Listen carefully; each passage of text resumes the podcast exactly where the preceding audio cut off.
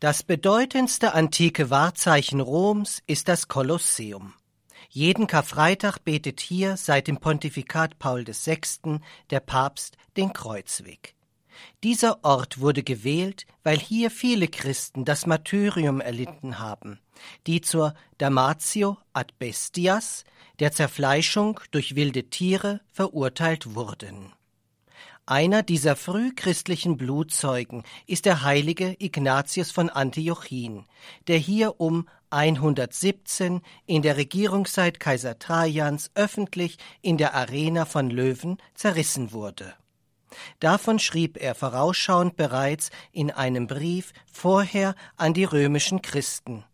Ich bin das Weizenkorn Christi und muss von den Zähnen wilder Tiere zermalmen werden, um reines Brot Christi zu werden. Dargestellt wird der Heilige darum meistens in seinem Martyrium mit den Löwen. Seine Reliquien werden in der römischen Basilika San Clemente verehrt und sein Name fand Aufnahme in den römischen Messkanon, das heutige erste eucharistische Hochgebet. Ignatius gehört zu den apostolischen Vätern und seine Schriften sind wichtige Zeugnisse im Frühchristentum. Der heilige Ignatius wird in der Bischofsliste von Antiochien als zweiter Nachfolger des Apostels Petrus geführt. Die syrische Metropole Antiochien zählte zu den drittgrößten Städten im römischen Weltreich und ist bis heute neben Rom, Jerusalem und Alexandrien ein klassischer Patriarchensitz. Den Aposteln Paulus und Barnabas diente Antiochien als Missionszentrum. Hier wurde laut Apostelgeschichte zum ersten Mal der Name Christen gebraucht und hier hatte der Apostel Petrus seinen ersten Bischofssitz. Ob Ignatius ein Schüler des Apostels und Evangelisten Johannes war, ist schwer nachweisbar. Ähnlich zu bewerten ist die byzantinische Hagiographie, er sei das Kind aus dem Evangelium gewesen, welches Jesus in seine Arme schloss beim Apostelstreit, wer von ihnen der Größte sei. Der Heilige selbst bezeichnete sich als Theophoros, Gottesträger, und damit drückt er schön aus, was der Apostel Paulus im Galaterbrief meinte, nicht mehr ich lebe, sondern Christus lebt in mir. Wegen seines christlichen Glaubens wurde der Bischof von Antiochien angeklagt und nach Rom gebracht. Während dieses Transportes schrieb Ignatius sieben Briefe an die Christengemeinden nach Ephesus, Magnesia, Trales, Rom, Philadelphia, Smyrna und an den Bischof Polycarp von Smyrna. Auf seiner Reiseroute als Gefangener kam es mit diesem und auch anderen Christen in den kleinasiatischen Küstenstädten zu Begegnungen. Die starke Glaubensgestalt des Heiligen wird in seinen Briefen am besten deutlich. Von seiner mühevollen, harten Gefangenschaftsreise nach Rom berichtet er zum Beispiel Von Syrien bis nach Rom bestehe ich einen Tierkampf zu Wasser und zu Land. Ich bin gefesselt an zehn Leoparden, das heißt an eine Abteilung Soldaten. Diese werden auf empfangene Wohltaten hin sogar noch schlimmer. Unter ihren Unbilden werde ich bestens geschult. Immer wieder zitierte der Märtyrerbischof aus der Heiligen Schrift. So lassen sich etwa zehn Stellen aus dem Alten Testament nachweisen. Am häufigsten wurde aus dem Neuen Testament zitiert, wie mindestens 40 Mal aus dem ersten Korintherbrief oder 20 Mal allein aus dem Matthäusevangelium. Das zeigt, wie weit die verschiedenen biblischen Schriften bereits um die Jahrhundertwende in der jungen Kirche verbreitet und bekannt waren. Als Bischof ist er seinem Hirtenamt entsprechend für die Verteidigung des wahren Glaubens berufen. Deshalb warnt der frühchristliche Kirchenvater eindringlich vor der Irrlehre, Jesus habe nur einen Scheinleib gehabt und die Heilsereignisse seiner Menschwerdung, Passion und Auferstehung, wie auch seiner Gegenwart in der Eucharistie, wären nicht real und tatsächlich. In seinem Brief an die Gemeinde von Smyrna bekennt er, wo Christus ist, dort ist die katholische Kirche.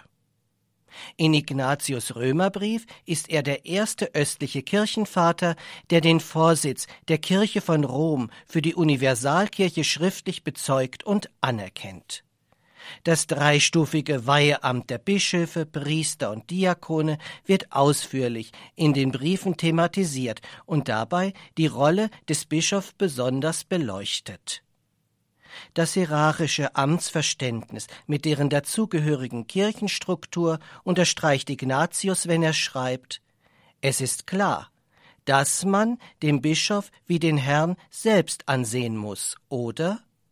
Wer den Bischof ehrt, wird von Gott geehrt.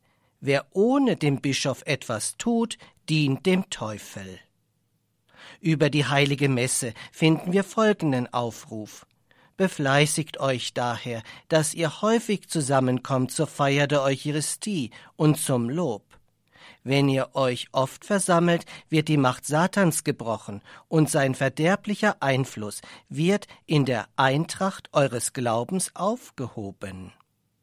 Sehnsüchtig verlangt der heilige Märtyrerbischof nach dem Übergang zur Ewigkeit.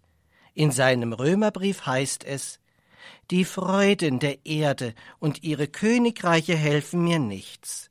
Für mich ist es besser, in Jesus Christus zu sterben, als ein König über die ganze Erde zu werden. Ihn suche ich, der für uns gestorben, und nach ihm verlange ich, der für uns auferstanden ist. Ich stehe vor der Geburt. Ich möchte Gott gehören, gönnt mich nicht der Welt und täuscht mich nicht mit dem Irdischen. Lasst mich meinen Gott im Leiden nachahmen. Meine Liebe ist gekreuzigt, und in mir ist kein Feuer, das die Materie liebt. Es spricht in mir auf zum Vater. Betet für mich, dass ich ans Ziel gelange ich habe euch nicht nach Menschenart, sondern im Sinn Gottes geschrieben. Was für ein großartiges Glaubenszeugnis sind diese Worte des heiligen Ignatius von Antiochien. Theophoros, Gottesträger, hatte er sich genannt, und das bezeugte er glaubensstark bis zum Blutzeugnis. Durch die Sakramente werden wir immer wieder zu Gottesträgern. Möge diese Tatsache uns immer mehr befähigen, zu wirklichen Glaubenszeugen heranzureifen, ganz egal, welche Herausforderung unser Alltag auch verlangt.